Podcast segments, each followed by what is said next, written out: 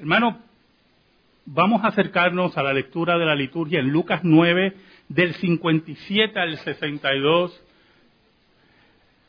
Lucas 9, del 57 al 62.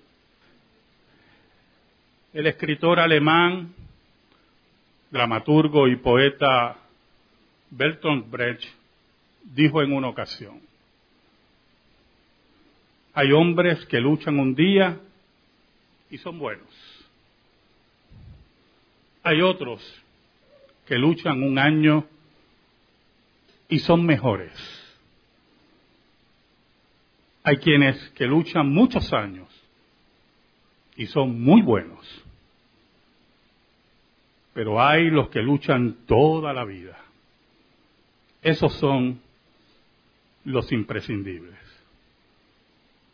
¿Y sabes algo? Esos son los que busca Jesús. Oramos. Gracias te damos, Señor, por tu palabra.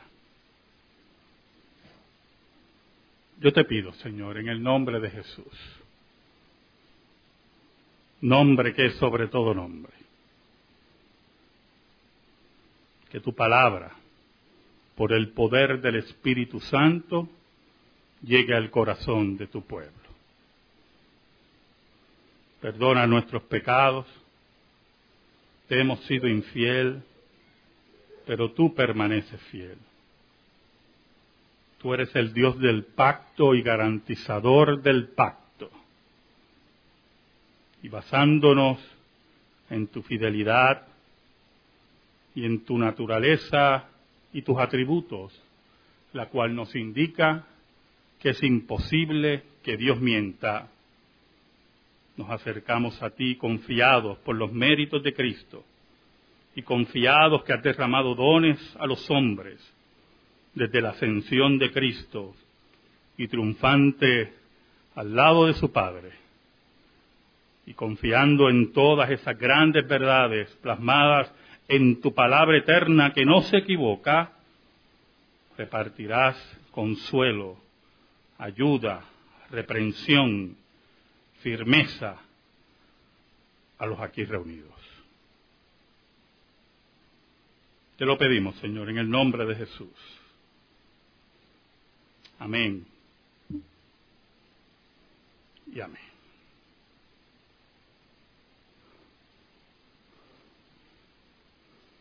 El versículo 57 del capítulo 9 dice, yendo ellos, uno le dijo en el camino, Señor, te seguiré a donde quiera que vayas.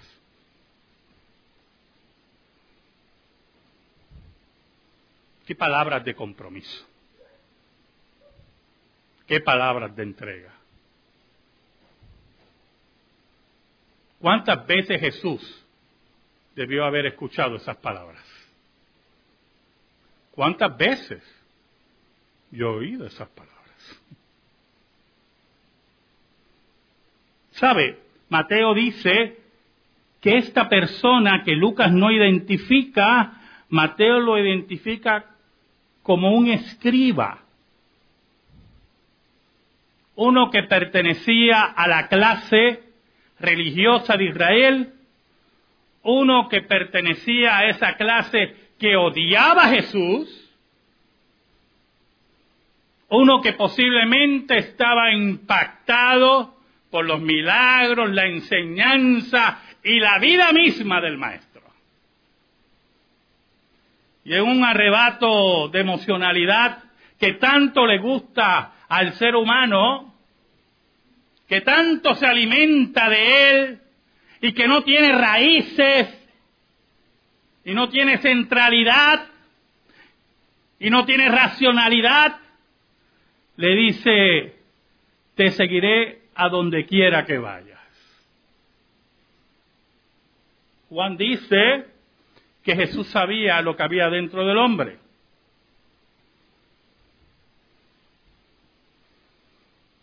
Ahora, la contestación de Jesús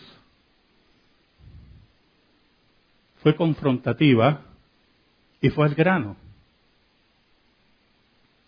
Ah, ¿tú me quieres seguir? A donde quiera que yo vaya. Mm. ¿Sabes algo? Dice el versículo 58.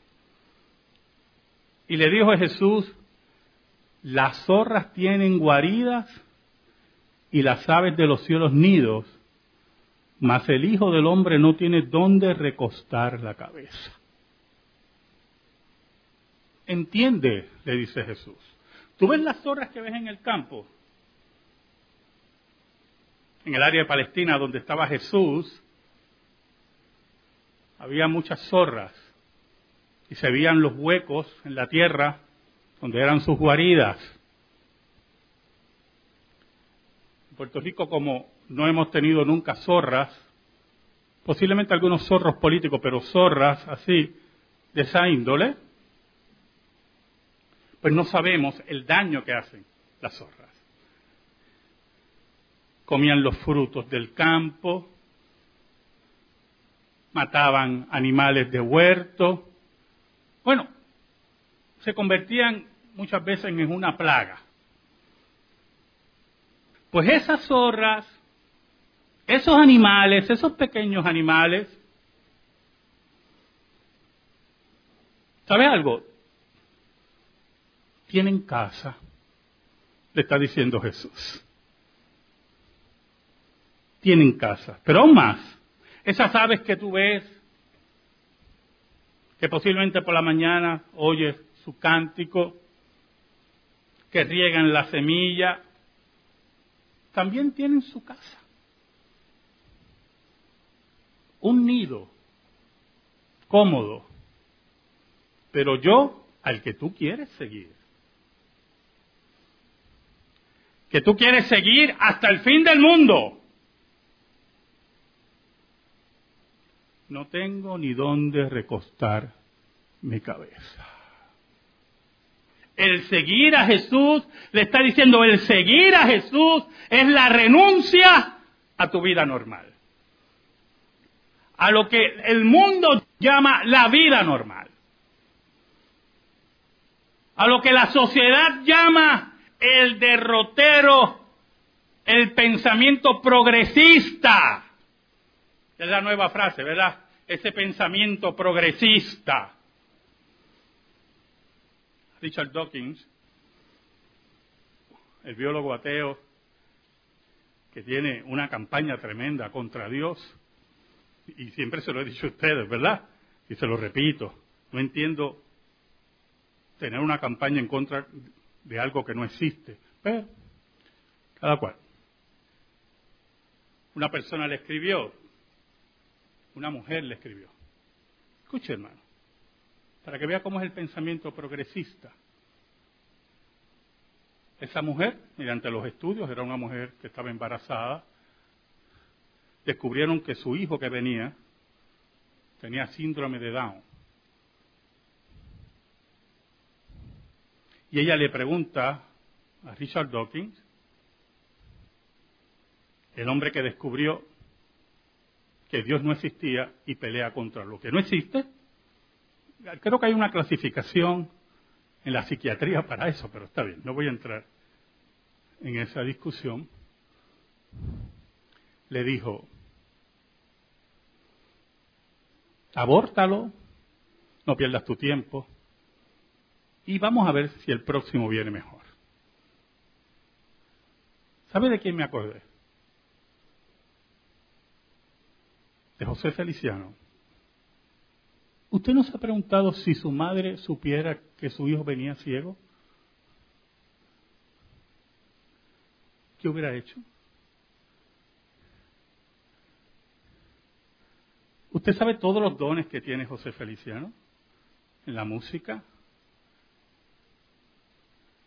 Pero es ciego.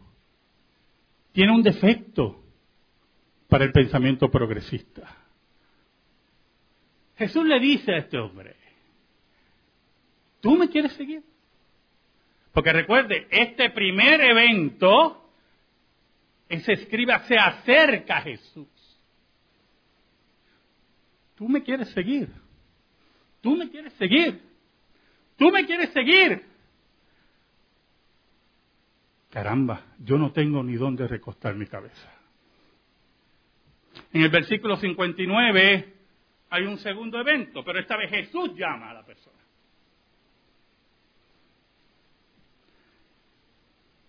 Y dijo otro, sígueme. Él le dijo, Señor, déjame que primero vaya y entierre a mi padre. Jesús le dijo, deja que los muertos entierren a sus muertos y tú ve y anuncia el reino de Dios. Uno se preguntaría, caramba, pero ese pobre hombre que entierra a su papá. y después lo sigues, él te va a seguir. ¿Sabe algo, hermano? Los entierros en Palestina eran muy rápidos. Lo hemos discutido aquí varias veces. Por las condiciones del clima y cómo los cuerpos se iban deteriorando rápidamente.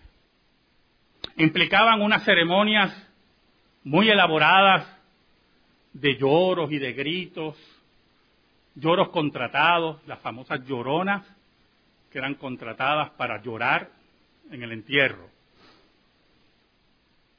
Y los rabinos enseñaban, miren qué interesante, que era un deber de la familia sobre muchas cosas enterrar a sus padres. Jesús sabía que si ese hombre iba a enterrar a su padre, nunca más lo iba a ver. No solamente por todas esas ceremonias y los días que después venían de luto, sino que el relato nos dice que ya Jesús se iba a embarcar. Jesús le pide el compromiso, que su familia entierre a su padre, que los muertos espirituales entierren a los muertos. Ven para que prediques la vida, que es el reino de Dios. Déjate de excusas y da el paso que se debe dar. ¿Sabe que otros comentaristas dicen que el padre no había muerto? Que el proceso conllevaba que ese hombre decía, deja que cuide a mi padre en sus últimos días, que yo lo entierre, etcétera. Bueno, toda una ceremonia, todo lo que yo acabo de describir. Y entonces yo te seguiré. Jesús le está diciendo, es la hora del compromiso total con Dios. No es la hora de hablar, es la hora de la acción. Es la hora de la entrega. Hace muchos años en Puerto Rico los entierros se han convertido en eventos, yo no sé. Primero, hicieron aparición en los entierros. Dios mío, yo espero que nadie, ¿verdad? Pero las tumbacocos. Cada vez va al frente y una tumbacoco con un himno de quien sea para llevarlo a enterrar. Todo el mundo se entera que se murió. No hay, no hay esa solemnidad que había antes, ¿verdad? y no estoy pensando románticamente, estoy narrando una realidad cultural. Y después nos pusieron primeramente al muerto parado, o al muerto en motocicleta, o yo no sé cuántos muertos. Y lo vemos cultural y algunas veces podemos ser críticos, pero no estamos viendo el punto clave aquí. no saben qué hacer con la muerte. La muerte es una incógnita y un dolor que no pueden manejar. Los otros días estaba viendo unos reportajes sobre Corea del Norte y los fundadores, el fundador de Corea del Norte, que ahora, bueno, tengo el nombre, no me interesa mencionarlo, pero lo más que me llamó la atención es la práctica de los gobiernos de izquierda de momificar a sus muertos. Yo creía que Lenin era el único, pero no. Fundador de Corea del Norte tiene un mausoleo gigante y ahí va la gente a verlo momificado. y ahora su hijo está al lado, me imagino que su nieto irá también, porque deje que los muertos entierren a los muertos, porque no saben manejar la muerte, porque son filosofías huecas sin esperanza. Y así cuando usted va a Pekín y ve a Mao igual, y los intentos al principio de la revolución bolivariana de momificar también a Hugo Chávez, nos habla del vacío terrible del hombre, que no puede manejar la muerte que le da terror la muerte, porque no tiene la esperanza del amigo eterno, que es Cristo Jesús.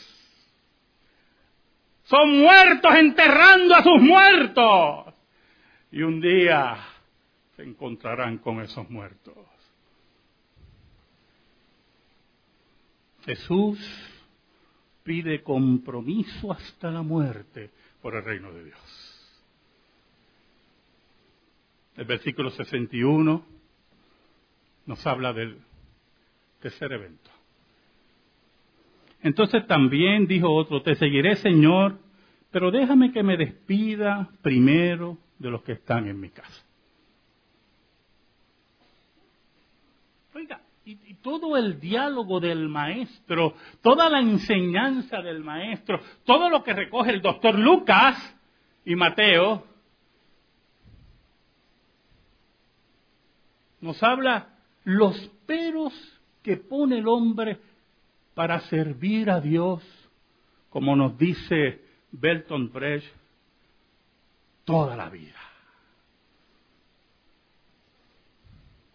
Deja que me despida de mi familia. Y entonces el latino, que, le da tanta importancia a, a eso de despedirse, ¿verdad?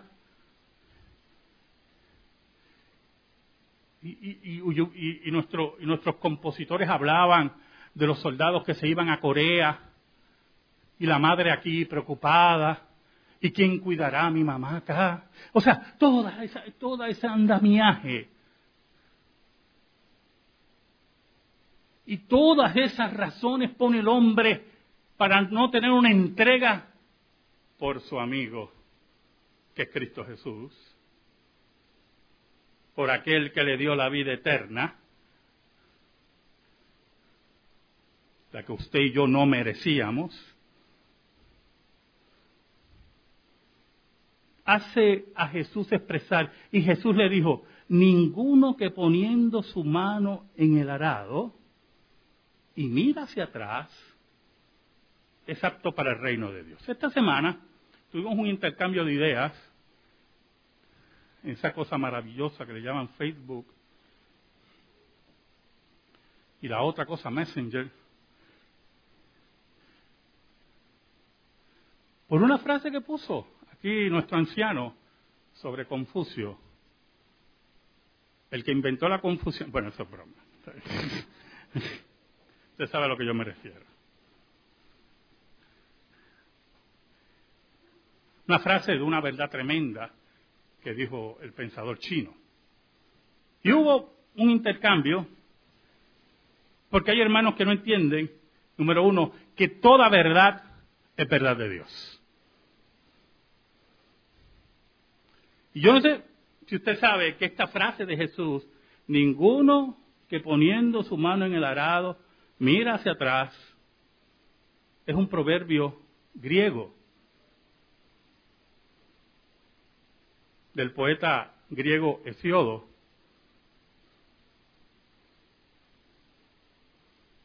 Y Jesús la recoge, y no estoy diciendo que Jesús está citando, no está mal que lo cite, no, no tenemos una base así histórica de una conexión, por menos yo que soy historiador y necesito esa conexión para justificar. Pero esa frase la dijo primero este poeta griego. ¿Y qué Jesús está diciendo? ¿Y qué Jesús le dice a ese hombre? Tú eres lo que pone la mano en el arado para luchar un día. Tú eres de los que pone la mano en el arado para luchar un año. Tú eres de los que pones la mano en el arado para luchar muchos años. Jesús te pide, Jesús te dice, Jesús te reclama que es la hora de poner la mano en el arado y mantener hasta la muerte la mano en el arado. Porque esos son los imprescindibles. Esos son los que el reino de Dios busca. Los adoradores en espíritu y en verdad, dice Jesús a la samaritana. Esos son los que Dios busca. ¿Sabe? El que pone la mano en el arado, estaba leyendo sobre este versículo, y está mirando atrás todo el tiempo, y, mirando atrás, y no hacia el frente, poniendo énfasis y estudiando el terreno, crea un caos. Y llega un momento que dice, yo me voy y no puedo con esto. Es que nadie te ha dicho que mires hacia atrás. Cuando nos quedamos mirando hacia atrás, a odios pasados,